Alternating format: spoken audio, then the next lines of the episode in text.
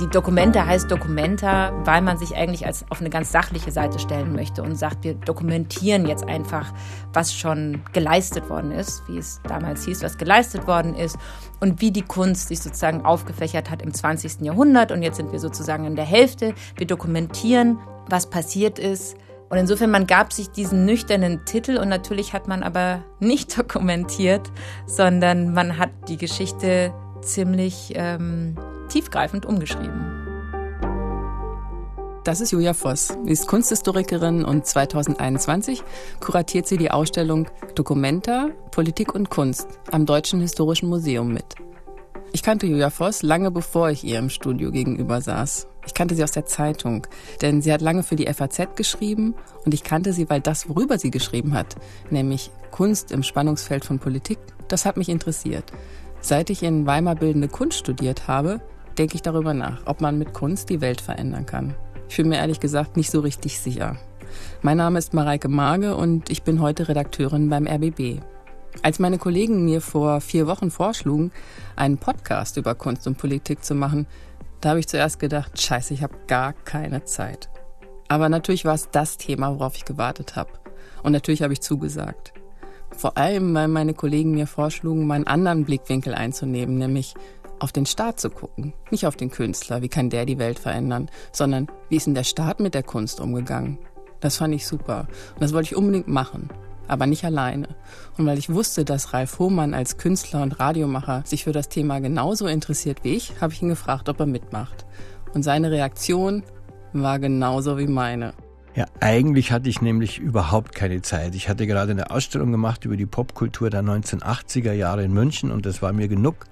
Aber das Thema war dann doch so spannend und hat mich so gelockt, weil ich ja schon der Auffassung bin, dass Kunst die Welt verändern kann, nur weiß ich immer nicht wie. Und da habe ich halt gehofft, durch diesen Podcast auch dieser für mich wichtigen Frage näher zu kommen. Ich habe mich natürlich gefreut, dass Ralf zugesagt hat. Kunst und Politik heißt dieser Podcast und wir schauen uns an, wie der Staat mit der Kunst umgegangen ist, wie er sie benutzt hat, um das eigene Image zu verbessern, wie die DDR Kunst enteignet und zu Geld gemacht hat und wann der Staat dafür zuständig ist, Geraubtes zurückzugeben. Habe ich irgendwas vergessen? Klaus Steck haben wir noch und Miriam Kahn in der zweiten Episode. Klaus Steck, das wäre dann so die Kunstskandale der 70er Jahre oder die Beuys Group um Josef Beuys herum.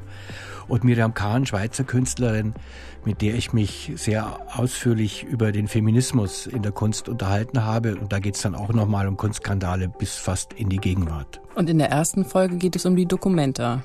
Besser gesagt um die Geschichte der Dokumenta, von der Gründung bis so in die 70er Jahre. Heute ist die Documenta eine der wichtigsten Kunstausstellungen der Welt. Wann warst du denn zum ersten Mal da? Ich war zweimal zum ersten Mal da. Einmal Anfang der 90er Jahre zu Beginn meines Studiums. Ich habe auch Bildende Kunst studiert. Und dann nochmal als Künstler zum ersten Mal auf der Documenta 10 1997 äh, im Hybrid Workspace war ich eingeladen, mit anderen KünstlerInnen und Aktivistinnen die Kampagne Kein Mensch ist illegal zu starten. Das hieß damals Art of Campaigning. In dem Kontext haben wir diese Kampagne, die es bis heute gibt oder als geflügeltes Wort Kein Mensch ist illegal um die Welt zirkuliert, die haben wir da gestartet oder gegründet. Und äh, wann warst du zum ersten Mal? Ich glaube, ich war sogar 97 zum ersten Mal. Damals war ich 18, kann das sein, ja? Und damals habe ich mich aber tatsächlich gefragt, warum so eine große Ausstellung gerade in Kassel gelandet ist. Und das habe ich dann auch die Julia Voss gefragt. Tatsächlich war es so, dass Kassel zuerst den Zuschlag bekommen hat, die Bundesgartenschau auszurichten. Das ist schon 1953 passiert und im Zuge dessen entstand die Idee, Kunst zu zeigen und zwar in Zelten von Frei Otto. Das war die Idee. Und diese Idee ist dann immer weiter gewachsen, hat immer mehr Unterstützer bekommen und Arnold Bode war dann derjenige, der die Idee hatte, die Kunst nicht in Zelten zu zeigen, was wahrscheinlich auch schwierig geworden wäre aus vielen Gründen, nicht in Zelten zu zeigen, sondern in der Ruine des ausgebombten Fridericianums. Arnold Bode hatte vorher eine Ausstellung in Mailand gesehen, nämlich im Palazzo Reale wurde Picasso gezeigt. Der Palazzo Reale war auch ausgebombt und das hat er zum Vorbild genommen aber jetzt ist die Frage, wie wird das so eine große Sache? Also warum wird die Dokumenta so staatstragend? Das hat einmal damit zu tun, dass äh, Deutschland oder Westdeutschland vor allen Dingen in der Situation war, dass plötzlich nach 45 überhaupt nicht mehr klar war, was ist das Kunstzentrum. Also Früher gab es Berlin, das war die Hauptstadt Deutschlands. Die wird dann später zur Hauptstadt ähm, von Ostdeutschland. Westdeutschland sucht sich eine neue Hauptstadt, nämlich Bonn. Und plötzlich muss man sich fragen, was heißt denn das künstlerisch, ästhetisch? Wo ist unser ja, wo ist der Ort, wo sich die junge Bundesrepublik repräsentiert? Und der Ort, der dann angeboten wird, ist kurioserweise Kassel. Und Kassel eignet sich dafür, weil Kassel ganz in der Nähe der innerdeutschen Grenze liegt. Und die Kasseler Ausstellungsmacher kommen eben auch auf die Idee, das äh, offensiv in den Vordergrund zu schieben und zu sagen, wir können eigentlich direkt von der innerdeutschen Grenze aus das bundesrepublikanische Selbstverständnis vertreten und sozusagen die Freiheit des Westens über die Kunst in den Osten senden. Und insofern bekommt äh, Kassel plötzlich eine ganz wichtige Bedeutung durch diese Lage. Und ein anderer Grund ist äh, der Bundespräsident Theodor Heuss. Theodor Heuss interessiert sich sehr für moderne Kunst und glaubt auch sehr an die moderne Kunst und hält schon sehr früh in den 50er Jahren Vorträge, wo er eben darüber spricht, dass die moderne Kunst sozusagen ein Tor zur Freiheit ist. Er sagt tatsächlich, mit der Politik kann man keine Kunst machen, aber vielleicht kann man mit der Kunst Politik machen. Finanziert wird die Dokumenta zum Teil vom Bundesministerium für gesamtdeutsche Fragen. Ich musste das immer wieder lesen, diesen Namen, weil ich konnte mir da überhaupt nichts drunter vorstellen. Kanntest du das? Ja, schrägerweise haben wir da einen Teil unserer Jugendarbeit über dieses Ministerium für gesamtdeutsche Fragen finanziert, nämlich so Schülerzeitungsseminare, äh, weil die haben immer locker gezahlt, so Fahrtkosten, Übernachtung und so weiter. Und man musste halt immer etwas auch über die DDR dann lernen. Also zum Beispiel das Mediensystem der DDR oder das Zeitungssystem der DDR. Und dann haben wir über die Schülerzeitungszensur in Bayern diskutiert. Ja, dass es irgendwas mit der DDR zu tun hat, das habe ich mir dann auch gedacht. Die Teilung hatte sich durch die Staatsgründung der BRD und der DDR 1949 manifestiert und dann wird auch das Bundesministerium für gesamtdeutsche Fragen gegründet. Ich habe dann bei uns im RBB im Archiv nachgefragt. Der Michael Grüttgen hat mir Originaltöne gesucht von Jakob Kaiser von 1950. Das war der erste Minister des Bundesministeriums für gesamtdeutsche Fragen. Und das ist total interessant, weil da wird die Aufgabe, die dieses Ministerium übernahm oder übernommen hatte, nochmal deutlich. Es steht außer Zweifel, dass unser Land, dass Deutschland ein strategisches Ziel für den Kommunismus ist. Das ist auf dem SED-Parteitag und auf dem sogenannten Nationalkongress deutlich genug geworden. Und deshalb, meine Damen und Herren, muss von uns ein politischer und ein moralischer Feldzug gegen den Kommunismus geführt werden. Die Bundesregierung weiß sich darin mit allen demokratischen Kräften unseres Volkes und damit dieses Hauses in Übereinstimmung. Die Bundesregierung appelliert an alle Kräfte unseres öffentlichen Lebens, vor allem an die politischen und an die publizistischen Kräfte vorbehaltlos und uneigennützig daran mitzuwirken. Ja, da sind wir jetzt, glaube ich, tief drin in der Nachkriegszeit. Und jetzt wird mir auch klar, wie naiv ich gewesen bin 1989. Ich dachte nämlich damals bei der Wende, dass das gesamtdeutsche Ministerium jetzt das wichtigste Ministerium wird, weil das muss ja jetzt in irgendeiner Form die Wiedervereinigung äh, managen. Tatsächlich ist es aber gleich abgeschafft worden und das ist, wird mir jetzt auch klar, weil es war ja nur dazu da, den Kommunismus zu besiegen und der war 89 besiegt und dann war das Ministerium für nichts mehr zuständig. Ja, so wie ich gelesen habe, war es eben am Anfang sehr stark dafür da, den Kommunismus zu bekämpfen und dann für die Kommunikation mit der DDR. Und am Anfang hat man sich, glaube ich, auch noch so verstanden, dass man, oder ich habe es in vielen Reden gehört, dass die sagten, man muss die Bürger in der Zone beschützen oder unterstützen und ihnen die Freiheit vor Augen führen. Und dabei sollte eben auch die Kunst helfen. Und das bestätigt Julia Voss auch nochmal. Ja, ganz eindeutig. Also das äh, Projekt wird so groß in der Planung, dass man eben aus verschiedenen Quellen Gelder braucht. Äh, die Stadt Kassel ist von Anfang an dabei, das äh, Land Hessen springt früh ein, aber unter der Bedingung, dass eben sich auch der Bund engagiert. Und man wendet sich ans Bundesinnenministerium. Das Bundesinnenministerium ist sehr zögerlich, bleibt auch bis zum Schluss sehr zögerlich. Und irgendwann springt ein das Bundesministerium für gesamtdeutsche Fragen und tatsächlich, was die anfixt oder was die überzeugt, ist eben dieses Argument, Kassel liegt an der innerdeutschen Grenze und man ist sozusagen in der Lage, über die Grenze hinweg für die Freiheit des Westens zu werben. Wir haben für unseren Podcast ja nicht nur mit Wissenschaftlern gesprochen, sondern auch mit Künstlern. Lutz Dambeck, der ist Maler und Filmemacher und im Osten geboren. Dambeck hat sich in seinen Filmen sehr stark mit dem Verhältnis von Macht und Kunst beschäftigt aber auch mit der Re-Education, also das heißt mit der Bildungsarbeit der Amerikaner im Zusammenhang mit der Entnazifizierung nach dem Zweiten Weltkrieg. Und Dambeck hat mir zur ersten Dokumenta Folgendes erzählt. Also ich glaube, es wurde mehr im Osten so wahrgenommen, dass da jemand funkt, Dr. Sorge funkt aus Tokio, ne? Also so, so äh, kommt rüber, hört uns, kommt rüber, hier ist alles wunderbar und so weiter. Ich, ich denke, äh, dass das auch mit Re-Education was zu tun hat. Also es hat sowohl damit zu tun, dass man sich entschuldet, dass man jetzt, sagen wir mal, äh, die Insignien des Siegers übernimmt. Also es geht ja darum, auch den Kunstmarkt neu zu ordnen. Nicht? Also Paris verliert seine Bedeutung und äh, die USA sind nicht nur also Pax Americana Wirtschaft, Militär, sondern auch eben Design, Kunst, Lifestyle.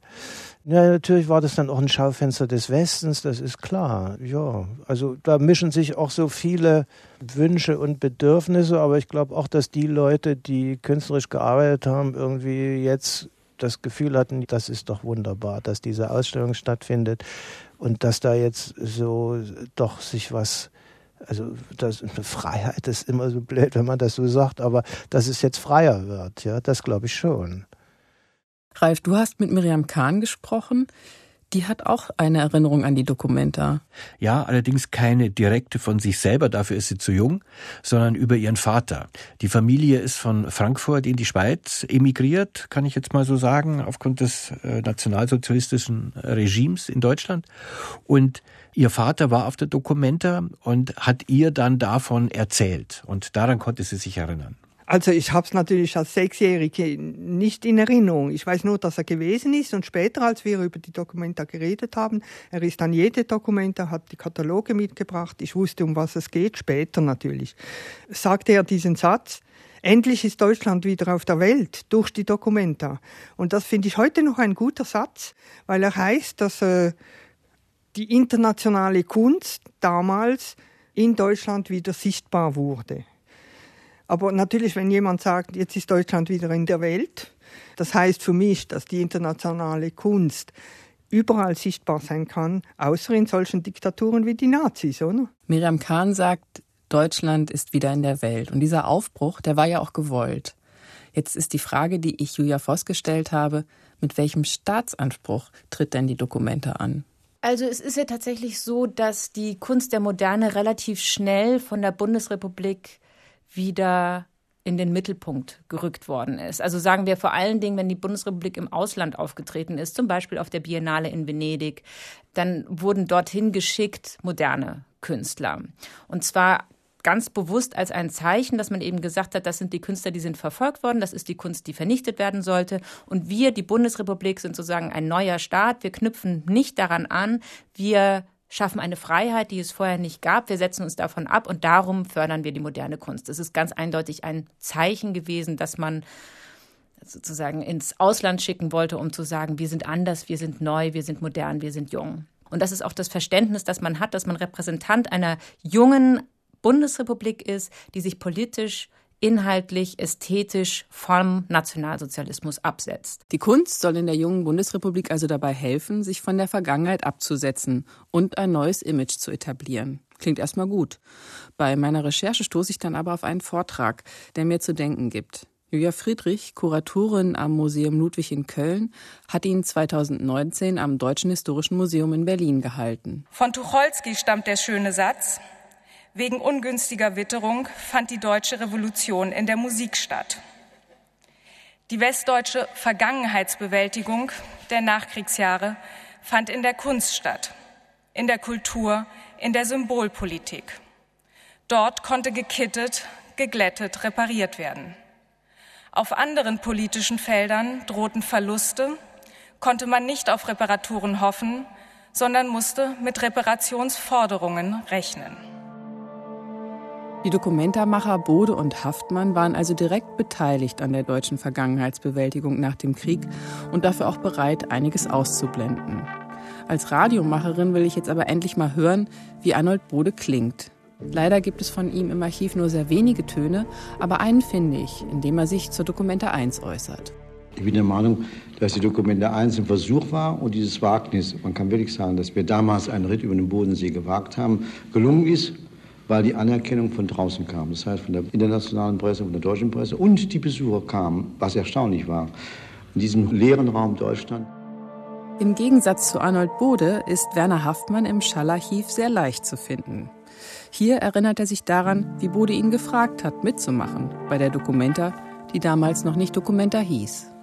Was mich persönlich nun anbelangt, so erinnere ich mich mit großer Freude an jenen Herbst im Jahre 1954, als mein Freund Arnold Bode in Venedig, wo ich damals lebte, auftauchte und mir eben von diesen prächtig mächtigen Ruinen vorschwärmte und aus diesem wirklich so ganz spontanen Begeisterung, diesem Freundwillen, Einverständnis, was wir beide da miteinander hatten, äh, entstand die Idee tatsächlich, wir werden dieses Unternehmen mal in Gang setzen. Ich kann mir das so richtig vorstellen, die beiden Herren Haftmann und Bode, wie die da sitzen, zwischen den Palazzi, während der Biennale in Venedig und die Zukunft der deutschen Kunst gestalten.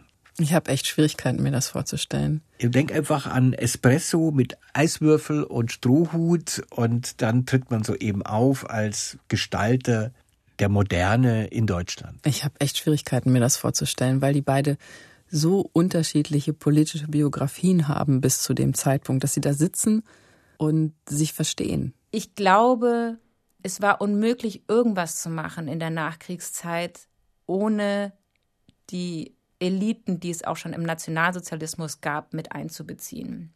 Bode und Haftmann haben sich beide in der modernen Begeisterung getroffen und vielleicht war das dann genug. Ich glaube, dass sie sehr gut zusammengearbeitet haben.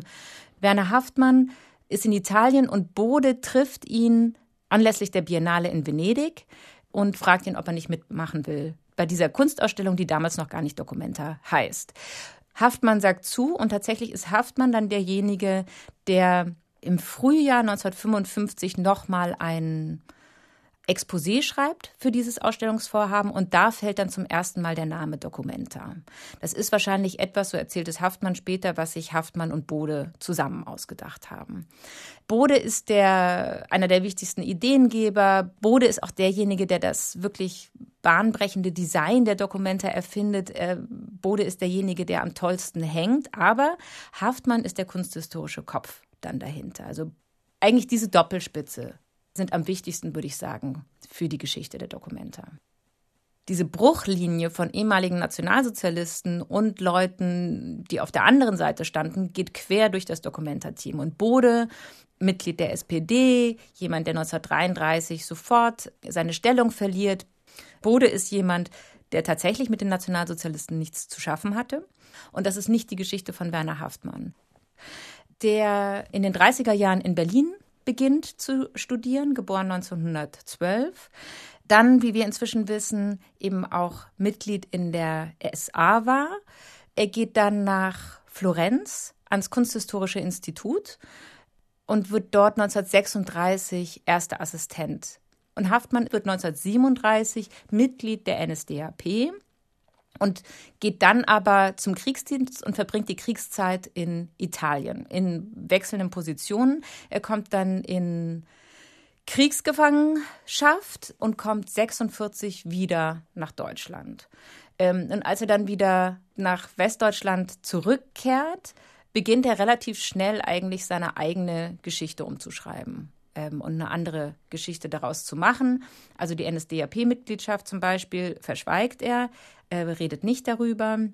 Die SA-Mitgliedschaft erzählt er in diesem Sinne auch nicht. Er erwähnt eine Anwärterschaft den Amerikanern gegenüber in einem dieser Fragebögen. Und was tatsächlich durchläuft, ist, dass er ein Freund der Moderne ist. Nur und ich glaube, das ist sozusagen das Produkt der Art und Weise, wie uns die Dokumenta Kunstgeschichte beigebracht hat, dass wir heute glauben oder viele heute glauben, dass wenn jemand moderne Kunst mag, er kein Nationalsozialist gewesen sein kann. Das ist nicht richtig.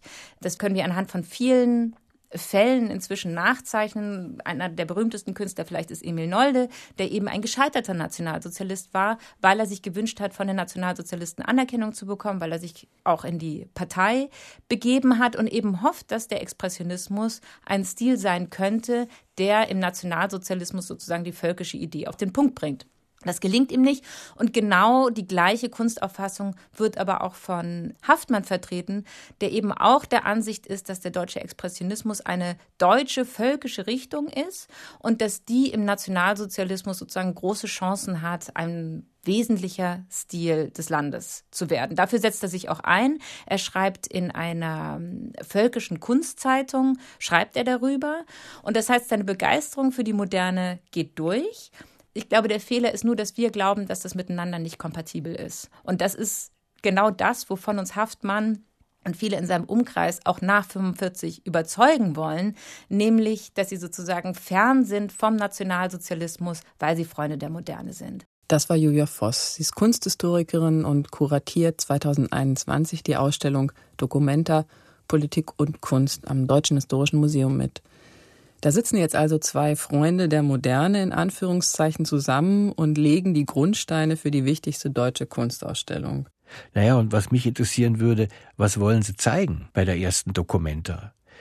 Beziehungsweise was blenden Sie vielleicht aus? Haftmanns NS-Vergangenheit hat die Konsequenzen? Also wenn er die schon versucht loszuwerden, aber was wollen Sie noch loswerden? Wie stricken Sie die erste Ausstellung?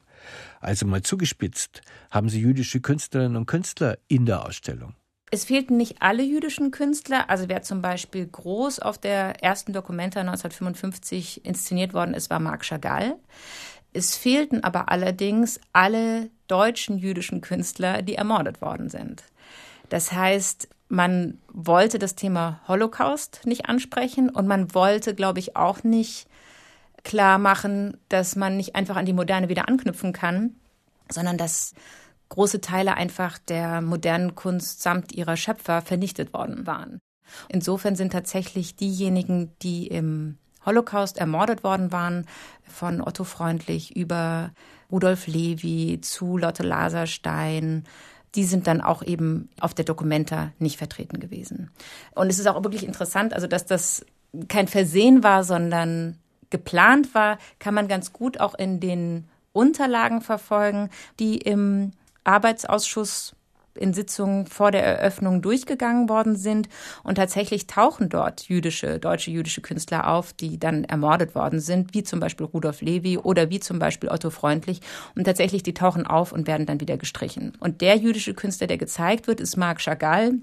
Und Chagall wird sozusagen in Abwesenheit und ich glaube auch ohne seine Kenntnis inszeniert als der große Versöhnungskünstler, Tatsächlich wird er aber auch behandelt in der Art, äh, wie er gezeigt wird, wie einer der vielen Exilanten und nicht jemand, der mit dem Leben gerade so davongekommen ist. Weil man nicht an die Verbrechen der damals noch jüngsten Vergangenheit erinnern will. Wenn Künstler fehlten, die von den Nationalsozialisten ermordet worden waren, gab es dann auf der anderen Seite auch Künstler, die besonders gefördert wurden, weil sie sich besser für das Bild eigneten, das die Ausstellungsmacher damals von sich und der jungen Bundesrepublik zeichnen wollten? Also wenn man sich schaut, wen hat die Dokumenta groß gemacht? Ja, wer ist durch die Dokumenta berühmt geworden? Welche Künstler der Moderne sind besonders gepusht worden durch die Dokumenta? Dann ist natürlich ein wichtiger Fall, das ähm, vergessen wir vielleicht immer so ein bisschen, äh, Emil Nolde. Und Emil Nolde wird auch auf der Dokumenta 3 1964 in einem eigenen Kabinett gezeigt. Und zwar ist das der Punkt dann, wo seine sogenannten ungemalten Bilder gezeigt werden, von denen wir heute wissen, dank der ausführlichen, großen und toll recherchierten Nolde-Ausstellung im Hamburger Bahnhof, dass es eben nicht Bilder waren, die im Geheimen gemalt worden sind, weil Nolde irgendwie polizeilich darauf kontrolliert worden ist, ob er das Malverbot einhält, sondern dass das einfach Bilder in seinem Nachlass waren, die dann von Werner Haftmann unter diesem Titel zusammengefasst worden sind. Und damit ist dieser Nolde-Mythos noch weiter gewachsen und die Dokumenta war sowohl auf der ersten Ausgabe 1955 als auch 59 als auch 64 war Nolde der Künstler, der ganz besonders sozusagen ins Rampenlicht gerückt worden ist. Und auch jemand, über den Haftmann selbst viel gearbeitet und geforscht hat, von dem er sehr genau wusste, was die wirkliche Biografie war und die er ganz bewusst umgeschrieben hat. Also insofern diese Hierarchisierung, wenn man so möchte, dass man bestimmte Künstler in den Mittelpunkt rückt und andere Künstler rausfallen lässt, die geht eigentlich die ganze Dokumenta durch. Und auch wenn Otto Freundlich gleichzeitig mit Emil Nolde vertreten ist auf der Documenta 3 1964, dann ist es trotzdem so, dass die ganze Mythomotorik und die ganze Aufmerksamkeit sich auf Nolde richtet. Und dass man eben, wie man Noldes Geschichte umschreibt, damit sie passend ist für das, was man erzählen möchte und auch passend vielleicht für die eigene Biografie. Genauso wird auch Freundlichs Geschichte umgeschrieben, indem man eben sagt, er sei in Polen gestorben und nicht in Polen ermordet worden.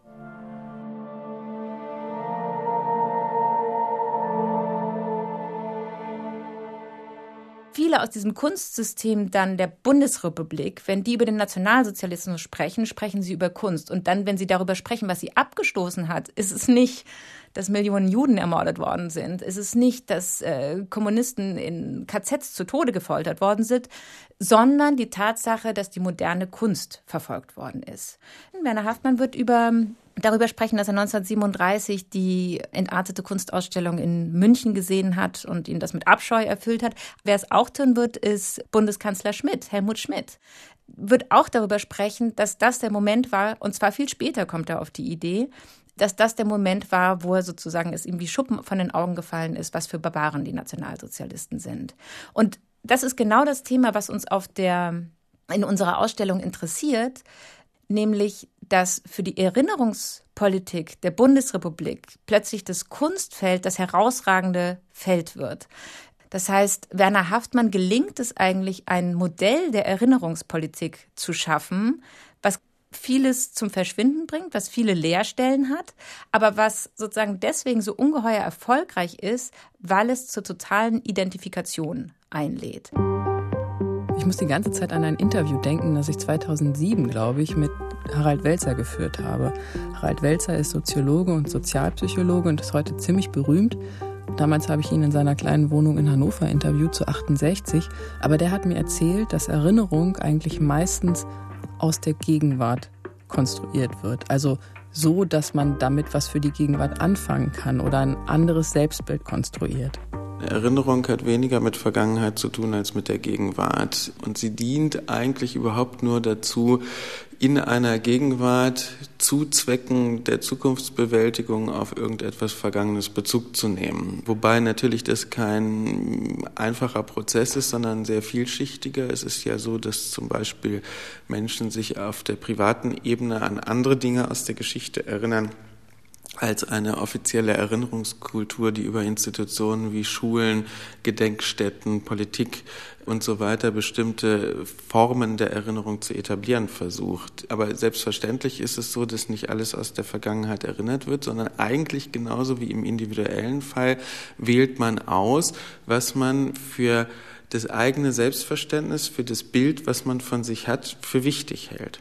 Ich finde, irgendwie passt das, was der Harald Welzer sagt zu diesem Erinnerungsmodell der Dokumenta, weil da wird eine Geschichte konstruiert, mit der man sich gerne identifiziert und das geht auch weiter. Dieser äh, Nolde Mythos, der nimmt ja unheimlich an Fahrt auf, eben in der Nachkriegszeit und eben in dem diese Nolde-Biografie tatsächlich in, an entscheidenden Stellen umgeschrieben wird. Ich meine, wenn wir uns vorstellen, dass eines der berühmtesten, glaube ich, Verbote, das die Nationalsozialisten angeblich verhängt haben, ist für die Deutschen das Malverbot. Das Malverbot gegen Nolde. Und es gab dieses Malverbot nicht. Das heißt, diese Biografie wird tatsächlich vollständig umgestaltet. Dann kommt 68 die Deutschstunde von Siegfried Lenz. Das ist so ein Erfolg, dass zum Teil das Nolde-Museum in Seebüll schließen muss, weil sie so überfüllt sind. Dann zieht Nolde eben ins Kanzleramt ein und Schmidt schreibt sich auch komplett in diesen Nolde-Mythos mit ein. Und dass sozusagen die umgeschriebene Biografie von Nolde in den Mittelpunkt des Gedenkens rückt und die Leute, die tatsächlich ermordet worden sind, ganz rausfallen, ist natürlich kein Zufall in der Bundesrepublik der Nachkriegszeit, aber es dauert wahnsinnig lange, bis dieser Knoten eigentlich wieder entwirrt wird. Rudolf Levi ist ein Künstler, der nicht auf der Dokumenta 1 gezeigt wird, aber 2021 in der Ausstellung Dokumenta, Politik und Kunst im Deutschen Historischen Museum zu sehen sein wird.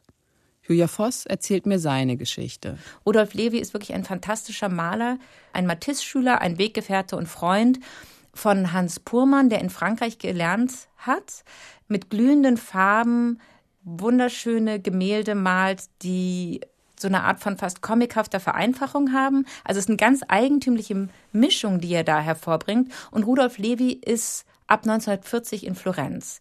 Und tatsächlich, Haftmann kommt auch nach 1940 immer wieder zu Besuch nach Florenz. Er kommt in dieses Kunsthistorische Institut und über ihm malt praktisch Rudolf Levi. Rudolf Levi, der auf der Flucht ist, der im Exil ist und dann auch als Florenz von den Deutschen besetzt wird, von zwei SS-Männern in diesem Palazzo inhaftiert wird und dann auf der Deportation nach Auschwitz stirbt. Das ist ein Künstler, der sozusagen im unmittelbarer Nähe, auch im Freundeskreis von Haftmann in Florenz lebt und arbeitet. Haftmann erkundigt sich auch in einem Brief nach ihm, nach 45. Und Levi aber ist genau der Fall, und ist vielleicht der Gegenfall zu Emil Nolde. Levi ist genau der Fall eines Künstlers, den man nicht auf der Dokumenta zeigen will und der sich eben nicht für dieses identifizierende Modell eines des guten Deutschen anbietet, sondern der eben daran erinnert, ja, dass äh, im Nationalsozialismus Millionen von Juden umgebracht worden sind und dass es einen Teil der Moderne gibt, der unwiederbringlich zerstört worden ist. Und daran möchte man eben nicht erinnern. Und tatsächlich ist es so, als Willy Brandt 73 als erstes deutsches Staatsoberhaupt nach Israel fährt, um Golda Meir zu besuchen, einen Staatsbesuch zu machen bei ihr.